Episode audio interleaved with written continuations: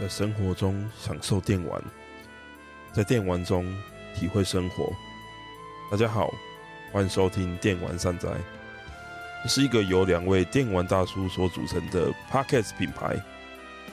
接下来为您带来的是由我金属所主持的漫游无止境。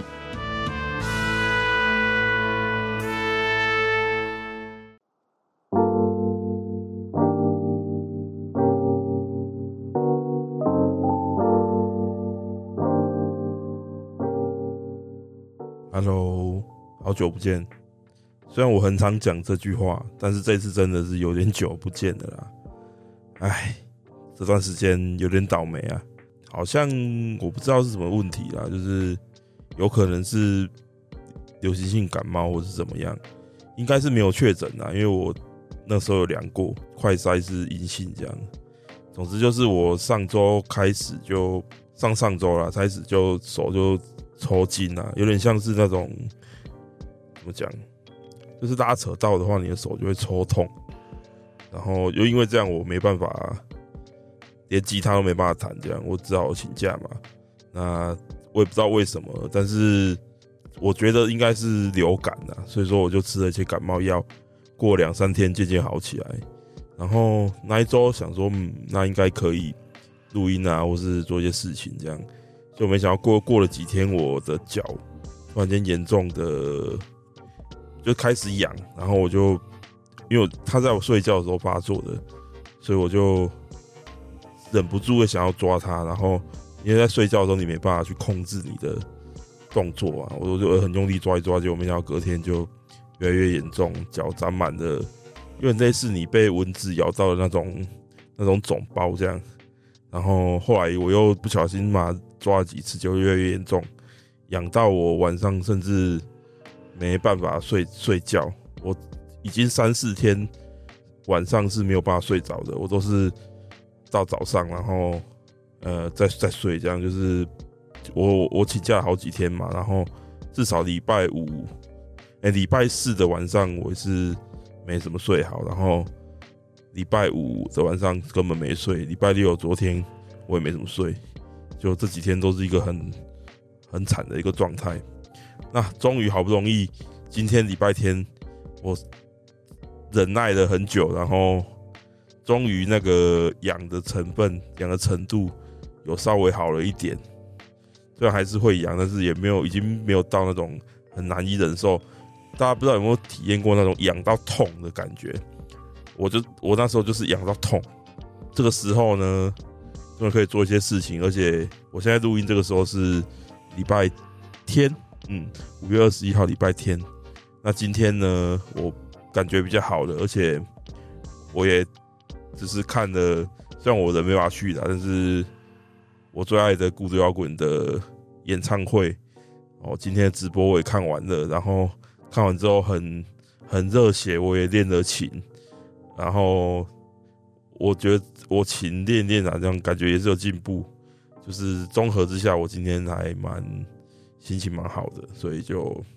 来录这一集节目。那因为这样，老实说，我已经蛮久没有打开电动了啊。我嗯，那什么啊，王国之泪出的时候，我手正在抽，我有忍耐着打了一个小时，但是还是受不了，对啊。然后后来我就没有什么再打开电动，因为我怎么会这么倒霉？好了一点，然后又突然间发作别的问题，这样我也不知道为什么啦。总之明天还要回诊，希望可以把它看好，这样不要再有这么多有的没有的问题了，因为真的很烦。哦，那最近呢，老实说，游戏玩的是稍微有一点少，不知道哎、欸。拜游四打完之后就有一点点，毕竟可能是因为拜游四比较长嘛，因为我第一次全破花了十几个小时，然后。后面又我也要打奖杯，又打了几次这样，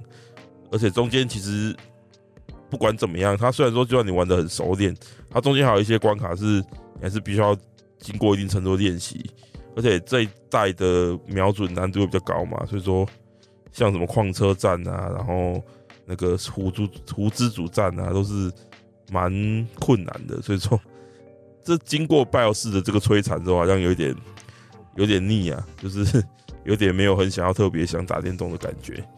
啊，不过因为这样嘛，那我就想说，那不然找一个别的主题。那这次的 mini 呢？哦，我之前也开过两次嘛，卖无止境 mini。那那两次是刚好有搭到一些，就是帮忙朋友的一些业配啦。那这次呢，我想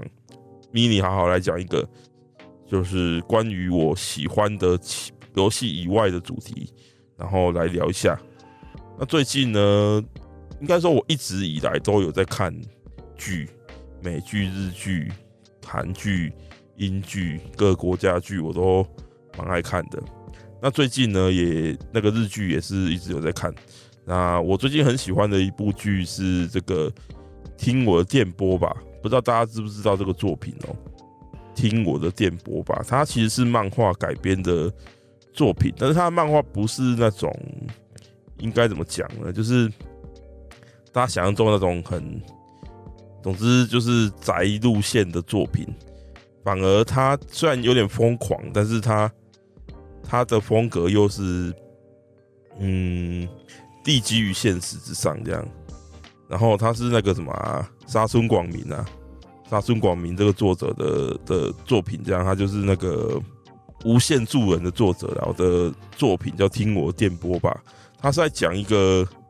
二十五岁的打工族，然后他因为被男友甩掉了，结果呢，他就他就跑去喝酒嘛，然后就在酒吧遇到一个大叔，就跟他一直疯狂发牢骚，就没想到他的录音呢就被拿到这个电台上面直接播送，然后他就杀去那个大叔名片上的公司。是一个广播电台，没想到那个大叔是一个广播电台的制作人，这样，然后就解锁他成为深夜电台广广播主持人的新的人生，我觉得很有趣的啊。他这个主角呢，他是找小芝风花来饰演的。那在小芝风花以前，因为我算是蛮早就看他很小，他还很小的时候我就看他那个真人版的《魔女宅急便》嘛，然后后来演了也演了不少作品。但是我对他的，应该说我对他实在是没什么那么大的想象，因为他那些作品老实说都没有很打到我。但是听我电波吧，让我蛮意外，就是他去演这种非常蛮横，然后讲话非常非常快、很疯狂的这个角色，没想到演的这么好，演到我都觉得我好想被他骂，好想被他踩的那种感觉。这部作品听说是有动画了，可是动画改编就没有那么好，而且我觉得它是一个相对有。处在一个有现实性，但是又有点疯狂的剧情里面，其实以人来饰演，真人去饰演，其实是更，我觉得是比起动画来说，表现方式是更好的。所以这部片里面就很棒。然后这个，而且导演住田虫又是《笨蛋节奏》非常常合作的导演，而《笨蛋节奏》大家有，就是近期有看日剧的话，《重启人生》就是巴嘎利子非常非常精彩的作品。这部是看到我很震撼，很好看，然后每一集都很期待，每个礼拜要看这个重启人生这样。不过今天没有要讲这个啦。总之听我电波吧，让我这一季的，就是看看日剧的这个，就是又又有被挑起来这样。虽然说是这样，我每一季都看啦。不过这一季我最推荐就是听我电波吧。好，那讲好多，其实重点不是要讲听我的电波吧啦，其实要是要讲日剧这个部分。那。我们就来讲这一次的题目吧，就是那些关于日剧的回忆，以及我爱的两位编剧。那从小呢，我就很喜欢日本文化，从幼稚园玩到就是小学的这个大台的绿色荧幕的 Game Boy 哦，在电视上看了《七龙珠》、《幽白书》等动画，还有大量的日本漫画，这东西其实都形塑了跟我同一代人的一个样貌。那是一个嗯，现在来说已经算是死语吧。死语就是死掉的名词，就是说现在大家已经不这么讲了。那是一个称作哈日族的一个共同拥有一个喜好的一个群体。那在这之中呢，日剧是一个非常独特的存在。那社会学者东浩基曾经提过，日本游戏的风格其实是与日本文化相割裂的。但是与之相比呢，日剧简直就是日本文化的集合体。它完整的、满满的塞满了日本文化本身。我最早对日剧的印象应该是八岁的时候吧，在电视台上看的 NHK 的晨间剧《阿信》。我当时还不知道晨间剧叫什么，就是我那时候之前在看什么美剧《新超人》，就有一天他突然间变成播阿信，然后看了一下，觉得哎、还不错，大家那个我们全家就开始看，然后就变成我们的回忆这样。我甚至一直要到十六年后我才知道说，哦，这是连续间小说，就是所谓的晨间剧。那时候看的，就是十六年后看了《鬼太阳之妻》，我才知道这个名词的存在。那在那之后呢，就是日剧大放异彩的九零年代，从掀起现代都会爱情剧浪潮的《东京爱情故事》，那漫画改编的经典之作《然后教师 GTO》，还有在我生命中占有重要地位的《海滩男孩》、《三十大警报》。当然啦，我那时候还不知道那些写出那些很精彩作品的一些编剧的名字啊，例如说游川和彦啊、冈田惠和啊、北川悦吏子啊，这些所谓的日剧编剧家的名字，我还没有培养起自己的品味，其实还不会去注意这些在创作之中重要的这些人的名字。那日本的游戏啦、漫画啦、动画啦、剧集啦、电影啊，在我很惨白的少年时代呢，这些来自日本的文化产物哦，几乎占据了我大部分的休闲时间。也影响了我后来的生活，我后来的人生就是现在，所以呢，我才会在这次节目呢，想跟大家聊聊我很喜欢的这个日剧的文化。那日本电视剧呢，它是以编剧为主体去构成的，跟电影它是以导演为主体构成，其实不太一样。甚至日剧里面，它甚至不会有导演这个职位，而是演出又会有演出这个职位。演出呢，就是所谓的单集的导演，就是他们都是。负责个别集数的指导，但是他不会是一个统整的的一个怎么讲一个职位，负责统整的就是编剧。所以呢，在日剧里头，编剧其实是重要的。我们在日剧通常会有主打的宣传重点嘛，那最重要就是主演的明星嘛。但是在明星之外呢，在日剧当中会主打就是编剧的名字，演出家甚至是不会被拿出来。就是当做宣传的要点，就是最后明星公开了嘛，然后编剧公开了嘛，然后其他一些什么配乐家啦，这些都公开过后，最后哦，最后公布一大堆，一次公布的那些制作人名单里面就有演出家，他是这种感觉，他不会是拿来当做宣传的重点，除非这些演出家他真的有人非常风格非常独特，或者是说他是其实是在电影圈的导演，然后他作品有一定的名气。那会特别为他，就是在日剧的制作的阵容里面，会有一个导演的职位。不然，通常日剧的编剧就是核，这日剧的核心就是编剧，这是重点。好，要记得哦，老师会考哦。所以呢，编剧的能力、视野、风格等等呢，成为日剧好坏最重要的因素。日本呢，向来以职人文化著称嘛，但也因此呢，产生了。一种弊病就是会比较僵化，很多作品其实会太照所谓的 SOP 去写，让人觉得很重复又无趣。更惨的是呢，落入说教的窠臼当中。那说到这里，我就觉得不说不快，我一定要吐槽一下游川和彦这个编剧，他是我最讨厌的编剧之一。他是一个最喜欢说教，然后他的惯用手法就是在一个很自私的场景当中，创造一个反向的角色，进而让台在体制里面的其他角色得到反思。看似很正面、很向上，但是这种方式只要稍微拿拿捏不当，就会变成说教。而游川和彦最爱说教了，例如说《过保护小姐》里面有一个官生惯娇生惯养的家家穗子，同期的樱里面直来直往的北野樱，或是三十五岁少女当中，呃，睡了二十二十五年，内心还是十岁少女，但是她的身体已经成为一个三十五岁的一个的一个角色，这个望梅都是这样。而且很多我很喜欢的演员，例如说高畑充希、桥本爱等等，都变成他御用演员，真的让我很哦。他的剧、他的戏，我每看一定会生气。他每次都一直、一直、一直意图要说教，要教育观众。他根本是护家盟。他的剧本写作真的让我很火大，忍不住想吐。这样，唉唉，真是一次就骂一大串，你就知道窝头采纳，真是失礼了。所以呢。我想介绍两位我最喜欢的编剧，他们是我毕生最爱的那种等级。希望从我的介绍能够让大家对他们的作品稍微提高一点认知，让更多人可以观看他们作品，那我就功德无量了。我也会呢，就是把他们一些目前在台湾的串流平台上面可以看到作品，我也都会跟大家讲一下，让大家可以透过这些作品非常简单的去理解他们。好，第一位工藤官九郎，我认识宫藤官九郎，我简称他宫九了哦，我们我们都简称他宫九了，算是很早。我从他第一部日剧，他第一部写的长篇的日剧，而且是由他一个人写完全部的集数的剧本的那部传奇中的作品，叫做《池袋西口公园》，我就已经开始看了。但是当时与其说是被他的编剧风格所倾倒，不如说我是被导演提心念的影像风格跟节奏所吸引的。我前面也讲过，很少有日剧。会有导演这个职位，但是提心念就是少数的一个。提心念是少数能够把自己的风格放在作品里面，然后很明显的就是会感受到他的手笔的那种导演。但现在回头再去看，其实宫九的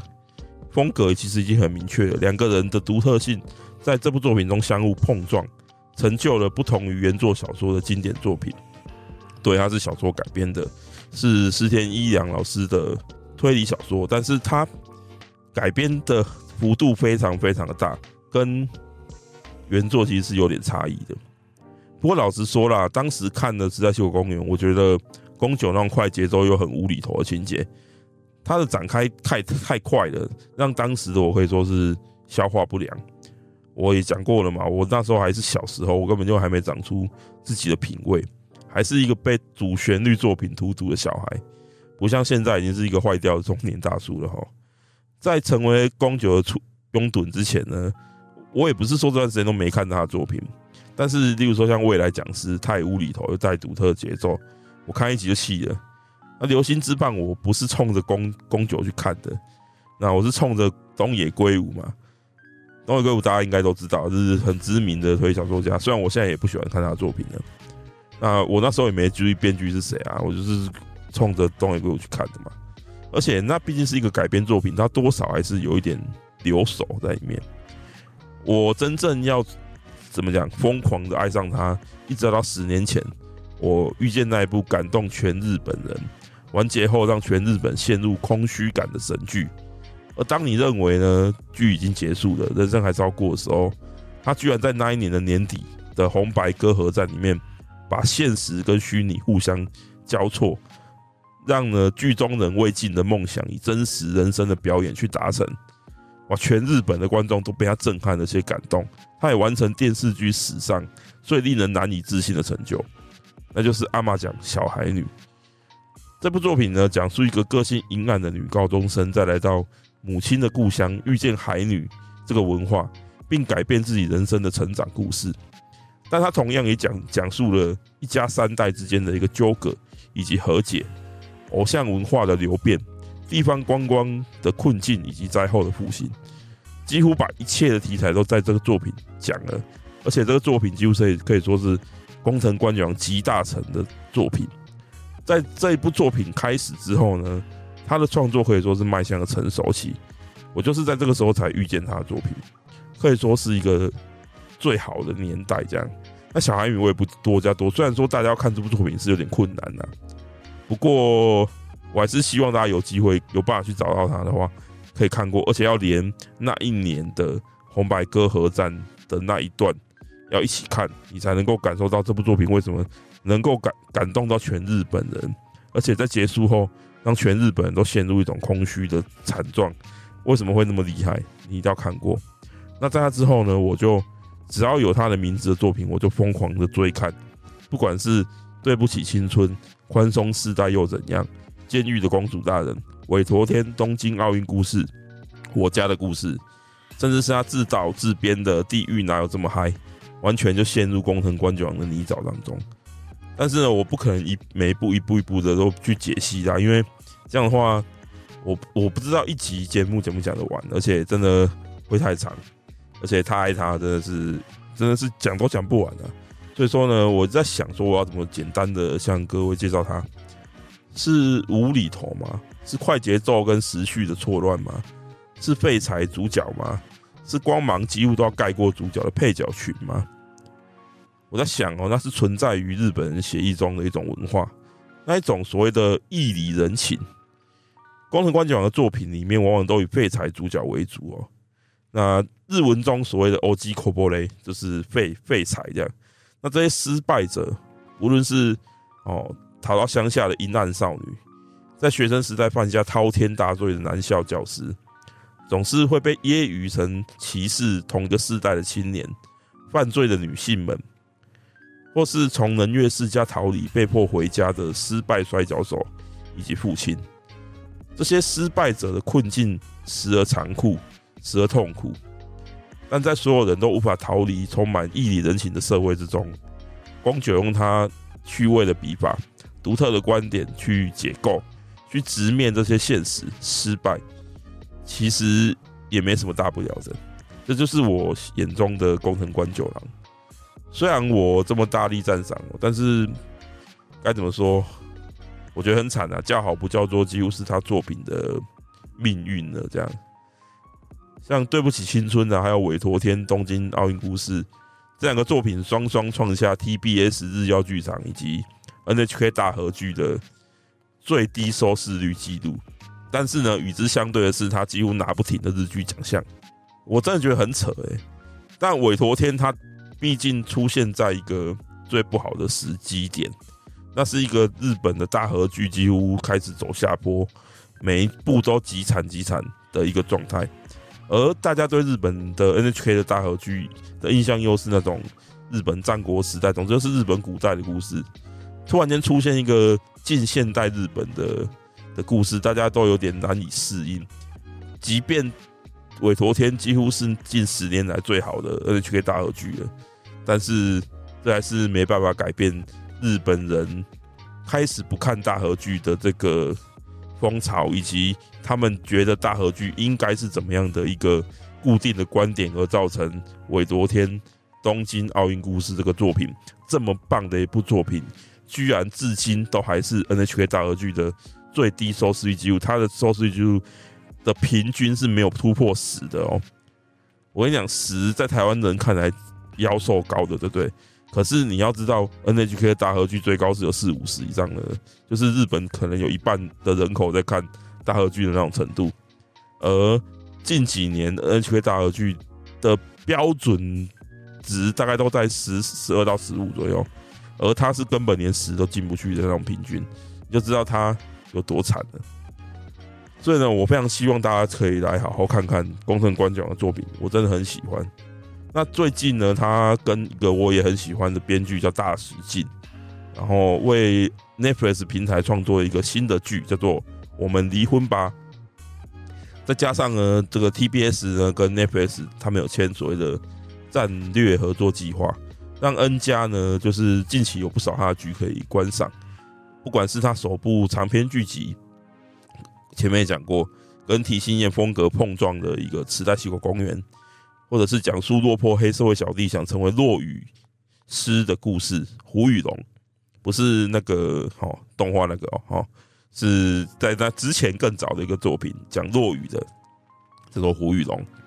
那相邻班的世相邻的世仇班的两个男校跟女校，竟然提出合并计划。那男校教师要怎么带领实验的男女合班，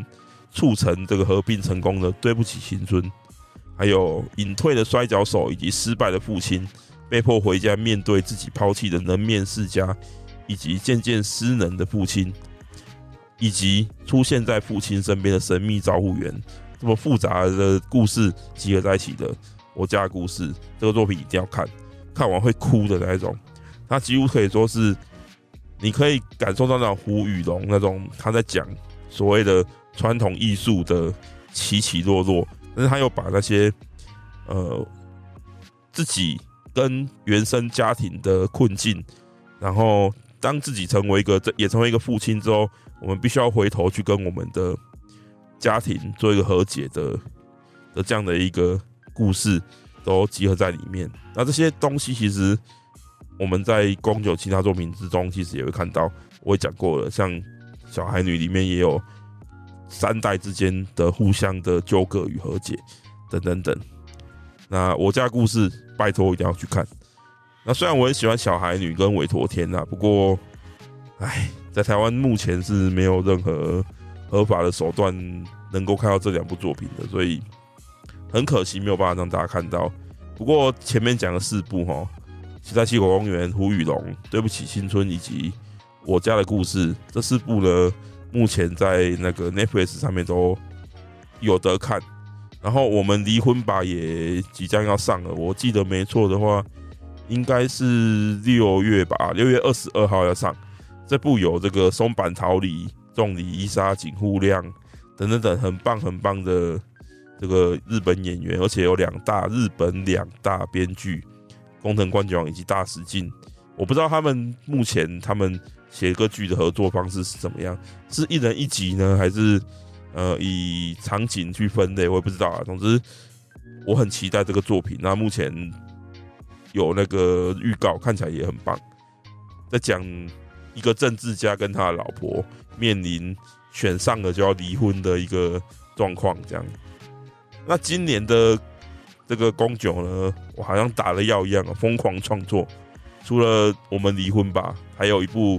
呃，他重拍台湾电影《消失吧，消失的情人节》，但是呢，他把设定男女互换，然后跟他合作导演呢是这两个人可以说是日日本影视圈最会写废柴的宫藤官九郎以及导演山下敦弘啊，两个一起合作的快一秒的他，最后呢是暌违六年大受好评的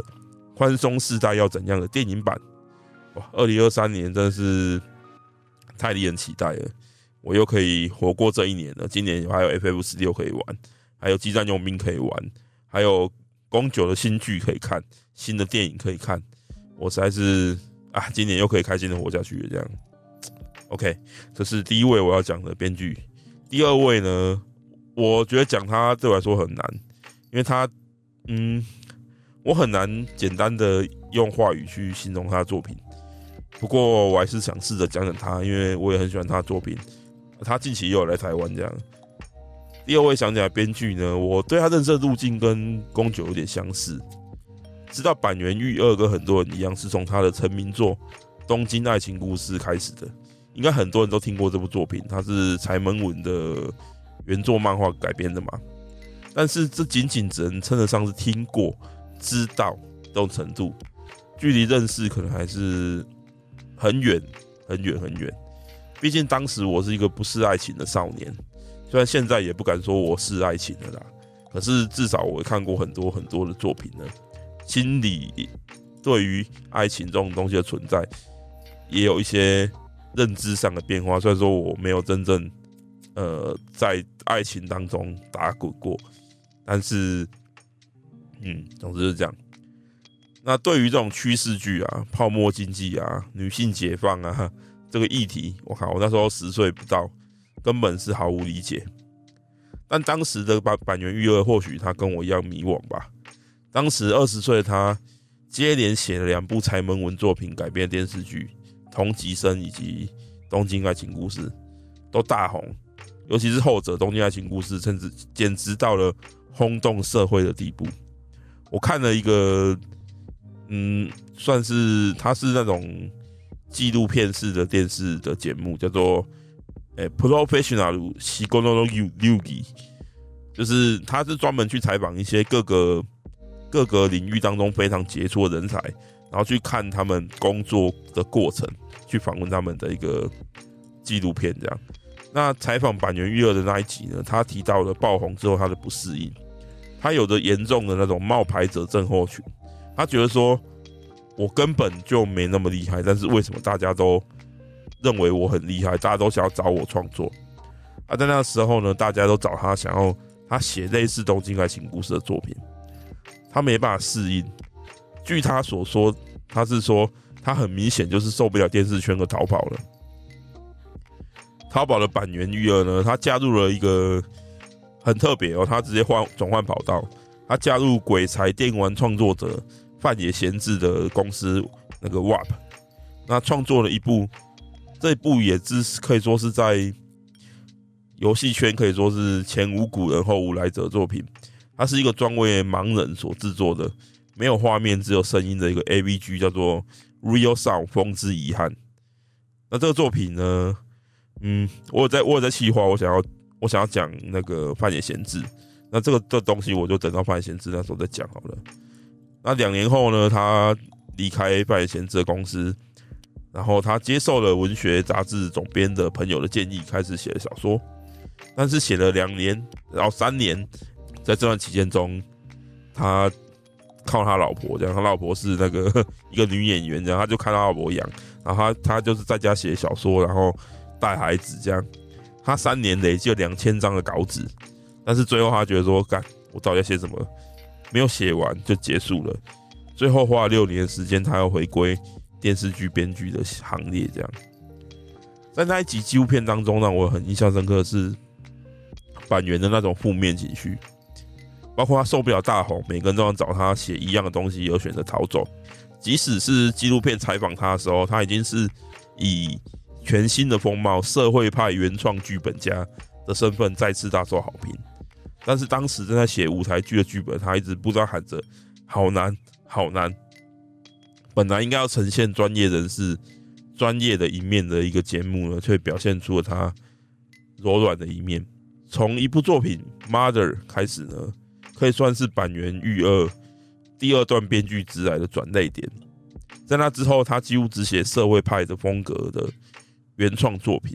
原创哦，他已经不写改编作品，他就是写他自己新的东西。板垣跟宫九一样，都善于描写失败者，但是两个人的角度却天差地远。相较于宫藤官九郎，他是用趣味。无厘头的角度去描写，板垣的描写更像是一把锐利的刀子，瞬间插入你的身体内，让你痛不欲生。但最终呢，你仍然能够感受到伤口愈合的过程。除此之外呢，板垣最另一项最令人称道的是他写对白的能力。曾有人说，影像作品依赖对白是二流的，用影像叙事才是一流的。可是我觉得这句话只对了一半。板垣的作品从来都以角色叨叨、絮絮叨叨那种对白著称，但是他不会用对白去推进故事，而是建立角色的关系以及性格，并利用角色去推进故事。他总是以极为日常的元素搭配他很独特的角度，往往能够直指人心。不管是在四重奏里面获得非常热议的炸鸡块柠檬论，就是说，呃，炸鸡块。的那个柠檬到底要不要端上桌？就挤上柠檬的这一段对白当中，哇，他写了七八分钟，就是一直在议论这件事情。还有，例如说，人生有三条道路，上坡道、下坡道，没想到，我是初恋的恶魔当中失败者的宋哥。正因为我们待在角落，才有人能够，才有人能够待在正中间。输家的人生，就是让别人当赢家的人生，这样超棒的啊！每一个喜爱坂元裕二的人心中都一定会有他专属的自己的名句。正因为他走过高点和低点，才能够写出这么触动人心的对白吧。如果要我推一部坂元裕二作品，我应该会推四重奏吧。四个三流演奏者组成的四重奏，四个人都各怀鬼胎，这种失败者组成的团队主题，一向是我的最爱。主角四个人都有故事。我最难忘的是第六集，那不只是松隆子的重要集数，更是饰演他角色卷真纪神秘失踪的丈夫宫藤官九郎摊牌的集数。坂元裕二只用了这一集，就讲完了失去热情婚姻的结果。我爱他，但我已经不喜欢他了。这句话成为击中我心里的名句。坂元裕二取材很广哦，从失败的女儿绑走受虐儿童的 Mother，讲述加害者家属与受害者家属的，尽管如此也要活下去。讲述现代男女离婚为主题的最棒的离婚，职场失败者们的婚问题餐厅，大豆田永久子与三位前夫，初恋的恶魔，不同的主题，不变的是从失社会失败者角度的关怀。他的作品呢，Netflix、Friday 影音、KKTV 都有上架，我非常推荐大家去去看。那接下来的板垣呢，一样跟我们宫藤官九，没想到好像也打了药一样，疯狂的创作。首先呢是 Netflix 的原创电影《Crazy Cruise》，以及前阵子在呃金金马影展跟大导演赤枝裕和一起来台，两个人一起合作的《怪物》。这个作品里面呢有两人都很常合作的